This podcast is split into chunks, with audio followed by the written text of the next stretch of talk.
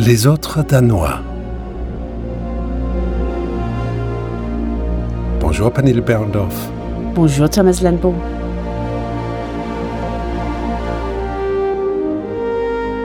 C'est quoi cette histoire des autres Danois? Il y a les Danois, puis il y a nous, les autres Danois. Tu veux dire les Danois comme nous, qui vivent à l'étranger, en l'occurrence en France? Oui, mais pas que. Qu'est-ce qui nous a poussés à partir? Nous ne nous sentions pas chez nous. Nous avions besoin d'aventure, de liberté, d'espace. Est-ce un choix que nous avons fait d'être des éternels étrangers? Est-ce que le déracinement est nécessaire pour créer un chez-soi? Je crois que les réponses sont en nous. Mais c'est chez l'autre que nous allons les trouver. Nous allons donc parler avec les autres Danois. Et aujourd'hui, on va s'intéresser à qui? À un artiste excentrique. On va parler de toi Mais non, on va parler avec Sten Helbro. Parce que tu trouves que je suis excentrique? Oui, un peu. Mais peut-être que tous les artistes sont hauts en couleur. Peut-être que notre artiste excentrique pourra nous éclairer. Oui, nous aider à comprendre ce qui fait de nous les autres Danois. Bonjour Sten Helbro. Bonjour Thomas. Bonjour Steen. Bonjour Pernille. Steen, si tu étais une peinture danoise, laquelle serais-tu? Ah, il me semble que c'est Creux qui peint des enfants transparents dans l'eau, dans une lumière extraordinaire. Cette lumière froide euh, de l'été. Froide, oui, parce qu'elle est froide. On sent que l'eau est froide, mais il y a une lumière qui dure très longtemps. Le jour, euh, le jour dure très longtemps, l'été. Et j'ai un souvenir de cette peinture. On a l'impression que les, les enfants sont transparents. C'est très émouvant. Et tu te sens comme un de ces enfants? C'est peut-être ça, c'est transparent. Je ne sais pas. Je ne sais pas. En 1965, un jeune Danois croustillant de la ville d'Aarhus arrive à Paris. Il a 20 ans, il a fait 1200 km en autostop avec comme seul bagage un sac à dos, un artiste dans le ventre et un grand appétit pour la vie.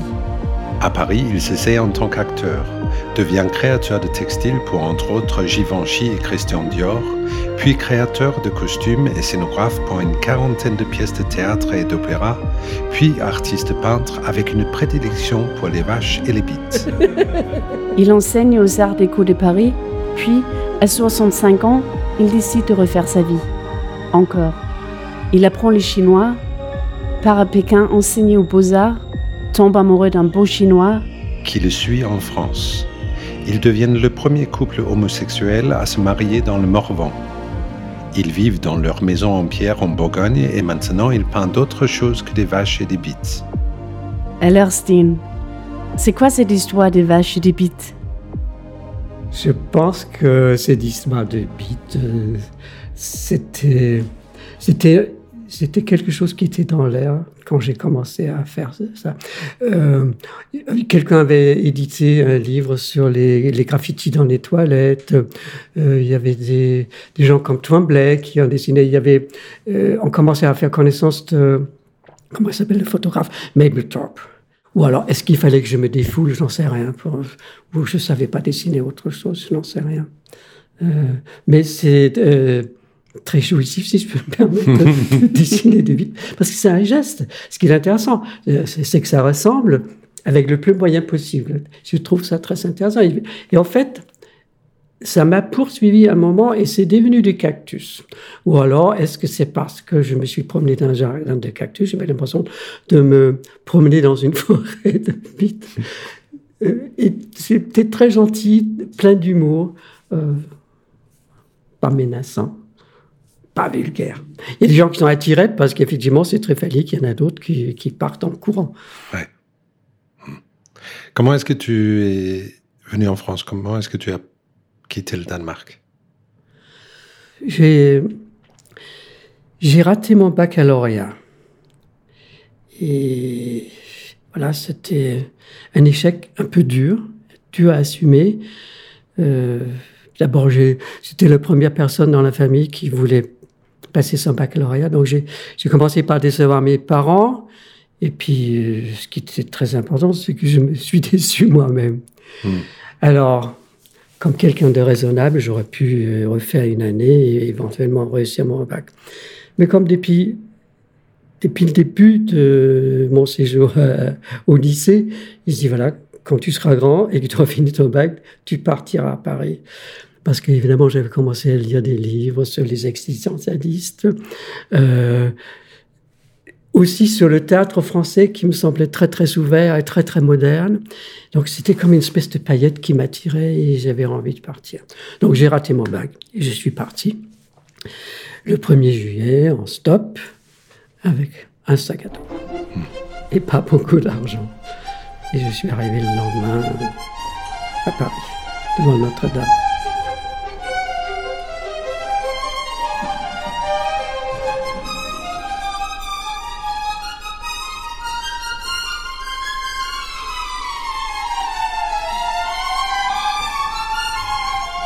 Je ne vais pas dire que je, pensais que les gens m'attendaient. Évidemment, personne ne m'attendait. Et ce qui, ce qui était très bien, parce que tout d'un coup, je pouvais tout recommencer. J'allais recommencer une nouvelle langue. Tu vois, c'est bien quand tu as fait un échec, tu vois, tu renais et tu, tu redéfinis tout. Alors je voulais, oui, j'aurais aimé être acteur, j'aurais aimé être architecte, j'aurais aimé être... Euh, je me considérais déjà un petit peu comme peintre puisque je peignais. Maintenant, avec le recul, euh, quand je pense que je faisais à l'époque, c'était vraiment pas très bien. Mais j'ai commencé comme euh, j'ai commencé par apprendre la langue. Euh, j'avais pas de travail, j'ai trouvé un travail comme au père. J'ai appris à torcher des enfants. c'est pas passionnant, si je peux m'exprimer ainsi. Mais ça me donnait une sécurité et je pouvais commencer à regarder. Et au bout d'un moment, ça, devenait pressant. Il fallait que j'essaie quelque chose. Je me suis inscrit au TNP qui, qui se situait à cette époque-là au, euh, au Palais Chaillot. Hmm. Alors je parlais pas très bien le français, mais j'ai commencé à écouter. En écoutant les autres répéter, j'ai appris le français vitesse, à une vitesse incroyable. Ça m'a passionné. Mais au début, c'était pour devenir acteur. Oui. Et puis j'ai vu, j'avais. D'abord, j'avais pas d'argent pour continuer mes cours. Et puis, j'étais pas terrible. J'avais aucun moyen. Il fallait. Pour devenir acteur, il faut des moyens. Et pour, pour obtenir ces moyens, il faut travailler. Il faut être humble. Et, ça... Et là, peut-être, j'avais un petit défaut d'être. C'est pas que je suis orgueilleux, mais impatient. Peut-être impatient.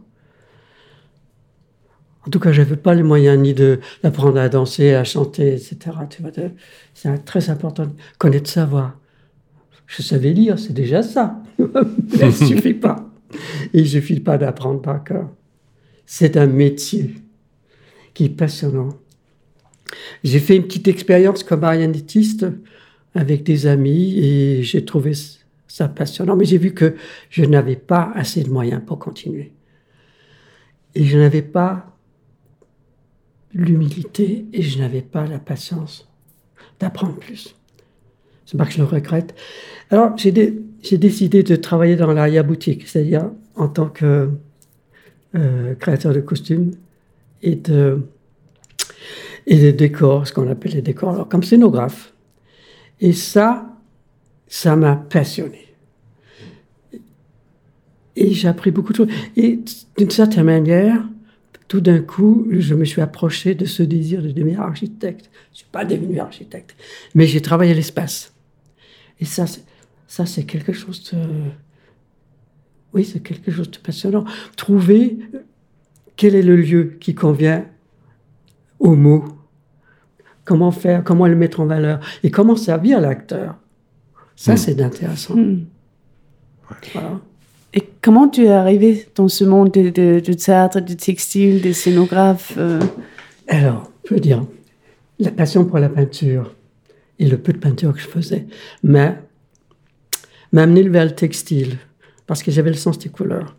Euh, et comme j'avais besoin d'argent, euh, j'ai commencé à travailler chez, chez quelqu'un qui est devenu un ami et j'ai peint, j'ai peint ses murs en blanc.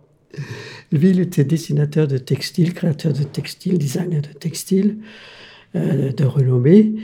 Et tout d'un coup, il avait ce qu'on appelle une charrette. Je ah, c'est intéressant. Est-ce que je peux t'aider? Ou est-ce que tu veux m'aider? Je me rappelle plus quand j'avais venu. Et je dis oui. Alors que je connaissais pas le langage du textile, je connaissais rien. Je dis oui. Et j'ai commencé à faire des coloris pour les créations que lui, il avait fait. Et qu'est-ce qui m'a aidé? C'est mes connaissances de la musique. Parce que je, je faisais du piano depuis l'âge de 6 ans. Et je connaissais les histoires des harmonies, euh, de quand tu mets la touche noire avec une blanche, etc. Je dis, ah tiens, je vais faire une harmonie de, comment je pourrais dire, de Stravinsky, ou j'ai fait un Mozart. Tu vois, c'était très intéressant. Donc, je, je, commençais à expliquer mes coloris par rapport à la musique. Et ça a eu du succès, tout de suite. Et j'étais engagé comme coloriste dans une maison d'édition de textile. Mon premier boulot que j'ai commencé en 67. Très fier. Ah oui. Très fier. Après ça, j'ai commencé à travailler pour euh, faire des foulards pour Givenchy, faire des tissus de haute couture. Et tout d'un coup, je rentre dans le métier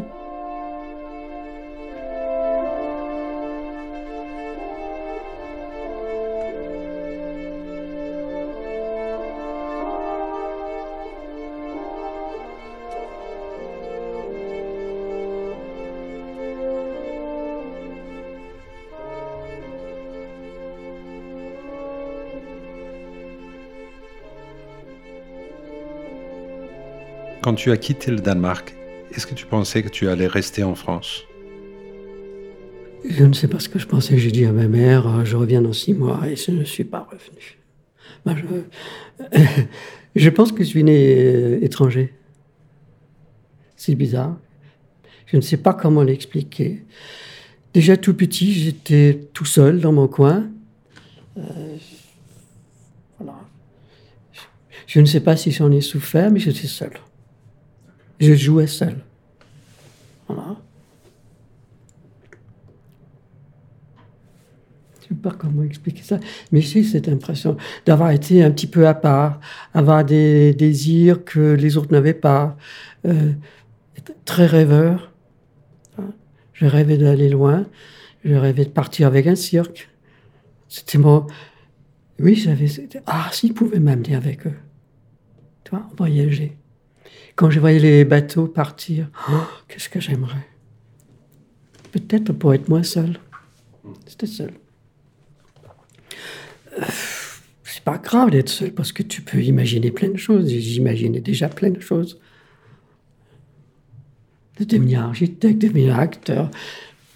J'étais dans la musique quand j'étais enfant parce que j'ai commencé, commencé à faire, à faire du piano à l'âge de 6 ans. Et la musique, ça fait, ça fait, ça fait voyager aussi. Ouais. Tu pars dans, c'est une autre. D'abord, tu apprends une autre langue aussi. C'est bizarre. L'écriture de la musique, c'est très très fort. Le, le, l'univers des sons, l'architecture des sons, le volume, mm. c'est. Voilà, je étranger. C'est, ça intéressait pas les autres copains dans ma classe, mais vraiment pas. Je me rappelle avoir été harcelé une fois. Il y avait des concerts gratuits. J'allais, euh, j'allais sur mon vélo écouter un concert de, Mozart. Je rentre un, un pote d'école. Il dit ouais, tu vas où Je vais, euh, je vais au, voilà tel tel endroit. Ah, il y a un match? Non, je vais écouter un concert de Mozart. Wow. Et le lendemain, quand je suis arrivé à l'école, ils étaient tous là. Bon, ils n'avaient pas de couteau ni de mitraillettes, mais c'est tout, comme. Hmm. Parce hmm. que j'aimais la musique de Mozart. Voilà. Là, tu te sens étranger.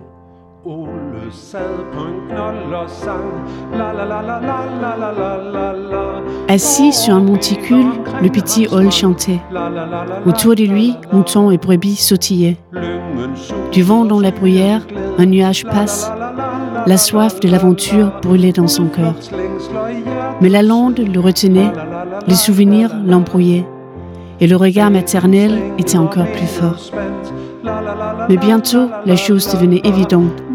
Les souvenirs ne mènent pas à la clarté. Hall alors se mit en mouvement et d'un coup se trouvait face à l'immense océan. L'œil brillait, les larmes coulaient. Plus rien dans ce monde ne le retenait. Le petit berger traversant les flots, moutons et brebis sont restés bouche bée. Moutons et brebis ne pourront comprendre ce désir qui fait braver les vagues bleues. Le sentiment d'être euh, un étranger ou être étrange, tu l'as toujours, même ici en France? Oh, j'y pense plus à ça. Je pense plus à ça. Tu sais, ça m'a. D'être étranger, d'être euh, harcelé, ça m'a durci. C'est pas que je suis devenu dur et, indifférent, mais ça m'a donné des forces. J'assume tout maintenant. Je me sens, je suis moi. Et est-ce que je suis étrange? Et ou étranger, je n'en sais rien, je m'en fous. Euh, en ce qui concerne, la, si tu veux, des nationalités, euh, je suis né au Danemark, mais je suis européen, par exemple. Et quand je voyage en Chine, je suis citoyen du monde. Oui, justement, la, Chine, comment c'est arrivé, ce nouveau départ que tu as entamé? Euh, Il y a dix ans, quand j'avais 65 ans, euh, il a fallu prendre sa retraite, c'est obligé. Après 65 ans, c'est poubelle, tu ne sers plus à rien. J'étais coordinateur et chef du département design textile à l'École nationale supérieure des arts décoratifs. Et du jour au lendemain, ça allait s'arrêter. Je dis, ouh faut un projet. Donc, je suis parti à Pékin avec un peu plus d'argent et, et, pas seulement un sac à dos. Et je me suis inscrit à l'Université des langues et j'ai commencé à apprendre le chinois. Tous les matins, j'allais à l'école. Enfin, c'était moi l'étudiant. Et ça m'a rempli de bonheur. J'étais, j'étais heureux comme tout d'apprendre. J'ai été invité à donner des cours, des workshops ou euh, aux Beaux-Arts de Pékin ou aux, Beaux-Arts de Chine qui se trouvent à Hangzhou. Voilà. J'ai rencontré un très joli Chinois. Je suis tombé amoureux. Et nous avons vécu six ans ensemble en Chine. Lui, il a voulu apprendre le français. Et nous nous sommes mariés en 2018. Moi, j'ai continué à aller en Chine, dans des décos. Voilà. Et exposé. exposé huit fois. Je fais partie de la Biennale de Pékin. J'ai exposé au musée d'art moderne à Tianjin. Voilà. Mon moteur, c'est l'enthousiasme. C'est l'enthousiasme, c'est la passion. Hein. Euh, j'ai quand même la passion des langues. Parce que les langues, c'est comme la musique. C'est des musiques, les différentes cultures. C'est pas que j'ai abandonné les autres. Je n'ai pas abandonné le Danemark. J'y vais moins. Mais j'ai toujours le Danemark. La langue danoise, je la connais toujours.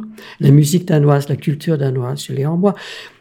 Et quand je vais à l'étranger, je parle de ma culture danoise et de ma culture française. Hmm c'est passionnant d'avoir. Pour moi, c'est une richesse. Tu es surtout courageux. Je me sens pas courageux. Ah non, je suis prêt à repartir si tu veux apprendre une autre langue. Où est-ce qu'on pourrait bien aller? Fune Il y a Karen Blixen, notre chère euh, auteure ah, danoise. C'est cher Karen. Voilà, qui a dit que pour être heureux, il faut avoir le courage d'être malheureux faut avoir le courage de prendre le risque de sauter dans le vide mm. et de, du coup d'être malheureux. Absolument. Ou être en insécurité, tu vois. Mm. Se, se, jeter à l'eau sans savoir nager. Ça, mm. c'est très bien. J'aime beaucoup ça. Ou, ou se, jeter, se projeter dans quelque chose. J'aime bien ne pas être en sécurité. J'aime bien sentir un certain vertige. Et, et sentir que dans la peinture, c'est pas c'est pas figé, c'est pas c'est pas un portrait figé, c'est pas une fleur figée, que ça bouge. Il y a comme un vertige. Et, et c'est un rêve qui me vient, revient souvent. Je rêve que je vole. Je vole, je vole, et je ne touche pas par terre. Je tombe. mais je ne touche pas par terre. Et j'ai pris goût de ce, ce rêve. Il me plaît beaucoup. De ce danger. Ce danger, oui. Euh, quand on a cette chance-là, la chance que j'ai pu avoir de voyager, de rencontrer des gens merveilleux et d'avoir les gens qui acceptent, euh, je ne sais pas si c'est du talent, mais qui, qui m'acceptent pour faire des projets, c'est extraordinaire. Il faut essayer d'être à la hauteur. Hmm. Et il faut aussi être à la hauteur de soi-même parce que j'ai quand même quelques exigences. C'est pas pour faire passer le temps. Non. J'y crois. Si j'ai des qualités, je crois que c'est ça. C'est l'enthousiasme et la passion. Mogens Jens Peter Jacobsen. Sommer var det, midt på dagen, i et hjørnehegnet. Lige for stod der et gammelt egetræ, om hvis stamme man gerne kunne sige, at den vred sig i fortvivlelse over den mangel på harmoni, der var mellem dens ganske ny guldlagende løv og den sorte og tykke, krogede grene, som mest af alting lignede gråt fortegnede gammelgotiske arabesker. C'était l'été, en plein midi, dans un angle de la Juste devant se dressait un vieux chêne dont on pouvait bien dire que son tronc se nouait de désespoir dans son impuissance à mettre en accord le ton jaune de son nouveau feuillage avec les noix de ses branches épaisses et tourmentées qui plus que tout faisaient songer à d'anciennes arabesques gothiques grossièrement dessinées.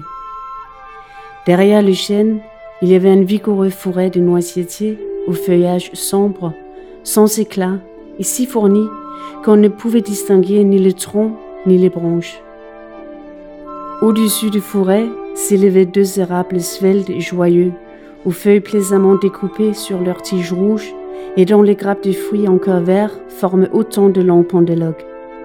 Derrière les érables commençait la forêt.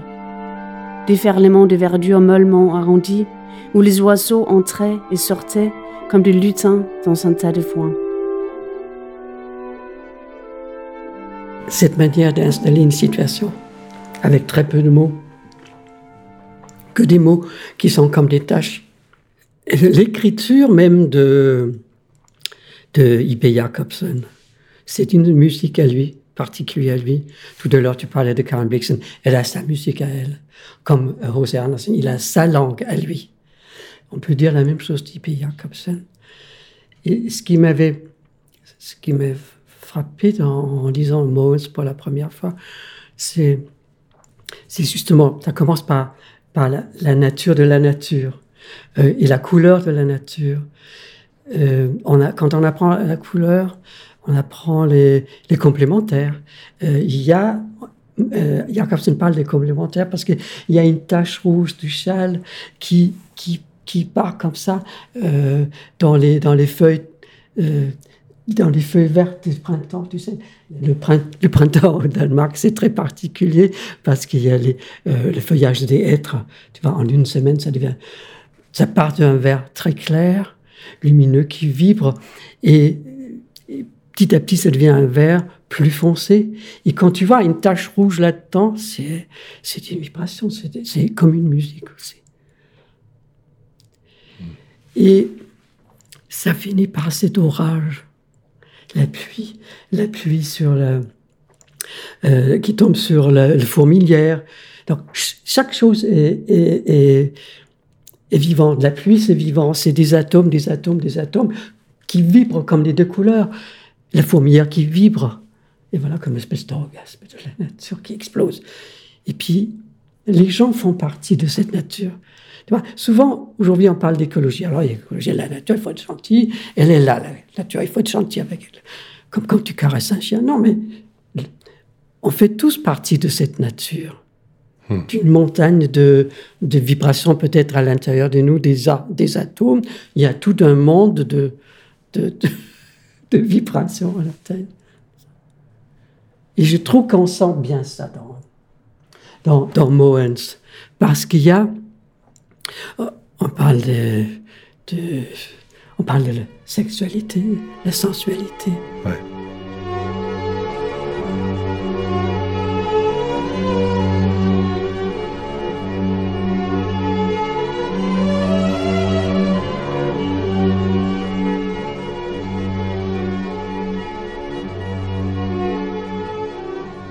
Et justement, est-ce que la nature danoise te manque? Peut-être la mer, oui. Mais j'habite dans un village qui s'appelle Mer. Et je suis la dernière maison dans le village, alors je suis bord de mer. Euh, j'ai des souvenirs d'enfance de, cette proximité de la mer. J'habitais à Aarhus et ça me plaisait beaucoup de voir, de voir de ma fenêtre, de ma chambre, les bateaux rentrer dans la baie d'Aarhus ou de partir. Mais je pouvais prendre mon vélo et arriver juste au moment où le bateau m'arrête. C'est quelque chose de fascinant. Euh, mes, mes, mes balades euh, solitaires à vélo au bord de la mer, c'est quelque chose que, la nature est fascinante partout. Parce qu'elle bah parce que si tu as la chance de pouvoir la regarder et la, et la sentir, il y a des gens qui ne voient pas. Ça leur fait rien. Et, tu vois, par exemple, dans le début de euh, ce que je viens de lire, là, les, les, euh, les, les, branches gothiques, là, tu vois, ça devient comme des personnages. Ça, toutes ces branches, c'est comme les, les trolls. J'aime beaucoup ça. Et ça, c'est, on, on, trouve ça, on trouve même ça dans, on trouve ça dans l'art contemporain danois. C'est, par exemple, chez les cobras, il y a ça. Il faut toujours laisser de la place pour l'inconnu. C'est ça qui est intéressant des rencontres. Ça peut être des trolls, si tu veux. Ou un orage. Je trouve ça très, très intéressant. Le mystère. Hmm. Est-ce qu'il y a quelque chose dans la vie quotidienne ou la culture danoise qui te manque euh? Si tu ne me prends pas les sentiments, oui. De temps en temps, un petit cil. Aran ah, mariné Oui. oui. C'est tout. C'est tout. J'ai pas envie de critiquer, mais de temps en temps, je me sens mal à l'aise. Il y a quelque, ce que vous avez au Danemark, qui s'appelle le Jantelorn. C'est quelque chose d'absolument insupportable, qui peut me rendre très, non pas dire méchant ou violent, mais je ne comprends pas. je ne comprends pas cette mentalité qui existe toujours de dès que quelqu'un sort l'eau de, la tête de l'eau, il ben, faut le remettre en dessous de l'eau. Ça, je comprends pas. C'est une chose qui m'échappe complètement. Est-ce que c'est une des raisons pour lesquelles tu es parti? Probablement. Probablement. Yandelone. Tu ne dois pas croire que tu es quelqu'un de spécial. Tu ne dois pas croire que tu vaux autant que nous. Tu ne dois pas croire que tu es plus intelligent que nous. Tu ne dois pas t'imaginer que tu es meilleur que nous. Tu ne dois pas croire que tu sais mieux que nous. Tu ne dois pas croire que tu es plus que nous. Tu ne dois pas croire que tu es capable de quoi que ce soit. Tu ne dois pas rire de nous. Tu ne dois pas croire que quelqu'un puisse t'apprécier. Tu ne dois pas croire que tu peux nous apprendre quelque chose. C'est comme si tout d'un coup tu, tu es la douane, il y a trop de choses dans ta valise, voilà, comme si tu as trop de bagages. Je je veux pas essayer d'être orgueilleux comme si j'avais trop de choses dans ma valise, mais je ne supporte pas cette mentalité d'arrêter les gens. Est-ce que c'est la jalousie ou c'est des gens qui ont peur? Il y a des gens qui ont peur, effectivement. Hein, il faut que tout soit gris. Alors voilà, pas trop de, pas trop de bruit. C'est la preuve, c'est pas le mien. Oui. Foutez-moi la paix. Faut tout goûter. Et en tout cas, il faut pas, faut pas empêcher les autres de goûter. Par exemple, quand je raconte ma vie au Danemark, au bout d'un moment, les gens commencent à me regarder et disent Mais c'est pas vrai. C'est quelque chose qu'il invente. Eh ben non, il y a des témoins. c'est bizarre, hein Parce que c'est trop. Non, c'est pas trop, c'est beaucoup, mais c'est bien. Est-ce que tu crois au destin? Je n'ose pas dire ça, que je crois au destin. Je crois au hasard. Peut-être, tu vois. Il y a toujours des coïncidences. Et je pense que c'est, si je t'ouvre une porte, tu peux passer devant, mais tu peux aussi sortir. Je peux t'ouvrir une fenêtre, tu peux passer devant, mais tu peux aussi regarder et sauter par la fenêtre. Moi, j'aime bien sauter par la fenêtre. Et euh, j'ai vu beaucoup de fenêtres dans ma vie. Tu prends un peintre comme Matisse, Tu regardes par sa fenêtre. Ça t'amène dans le bonheur. C'est extraordinaire, avec des couleurs qui chantent. C'est fabuleux ça. Il y a des gens qui n'osent pas. C'est dommage pour eux. Hmm. Je me rappelle, euh, c'est d'un Danois qui me téléphone et je dis voilà, je suis à une exposition de, euh, de Matisse, euh, tu peux me joindre. Puis il me dit mais Matisse, c'est pas, j'aime pas trop, c'est pas une peinture engagée, sociale. Comment? Mais viens d'en voir, est-ce que c'est pas un engagement de rendre les gens heureux, de voir le bonheur dans la nature, de voir, de voir l'harmonie, de voir les couleurs, euh, et de créer avec ça, créer une autre, un autre monde. Et s'il est rempli de bonheur, est-ce que c'est grave? Est-ce que c'est grave de partager le bonheur? Non. et, essayer de le communiquer. Merci, Stine. Merci pour votre invitation. Merci, Stine.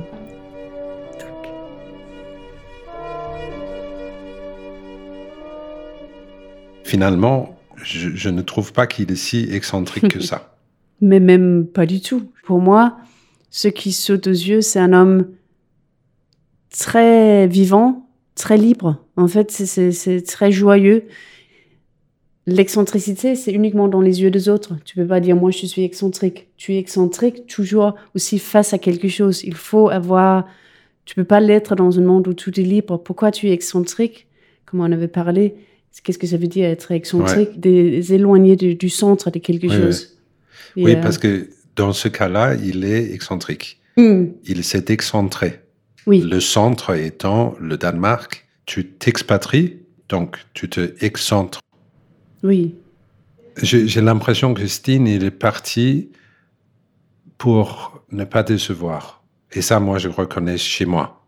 Cette chose de ne pas vouloir euh, décevoir. Donc, dès qu'on sent l'échec ou la possibilité d'un échec, on passe à autre chose. Bien sûr, j'ai vécu plein d'échecs, mais je les gardais pour moi. Je ne voulais pas les partager et je voulais surtout éviter. Donc, tu vis une vie en sécurité, ce qui ne, qui ne te ramène pas sur la, la voie du, du bonheur. J'avais juste envie de, de me perdre. J'avais envie de, vivre des échecs et la première fois que je me suis sentie vraiment heureuse heureuse, heureuse, à pleurer, c'était ici à Paris. Et c'est très lié à le fait qu'on on se permet, comme Karen Blixen dit, tu peux pas atteindre le, le plus grand bonheur si tu n'oses pas aussi d'être euh, malheureux, ou vivre un échec, ou vivre quelque chose qui, qui honteux, parce qu'il y a quelque chose de honteux dedans aussi. Donc, et ça, c'est lié du coup aussi au fait de ne pas vouloir décevoir les autres. Exactement. Moi, je me souviens euh, d'un moment très précis où j'étais sur euh, le pont Neuf et je regardais la Seine et euh, j'avais traversé tout Paris. J'avais plus mes chaussures étaient en loc parce que j'avais marché partout pour chercher du boulot justement dans les bars et les restaurants.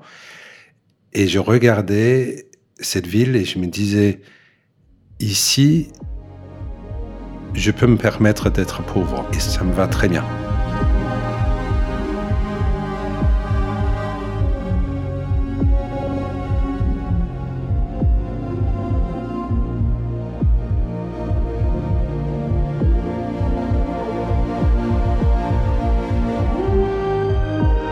Les autres Danois réalisés par Thomas Lenbo et Pernille Berndorf.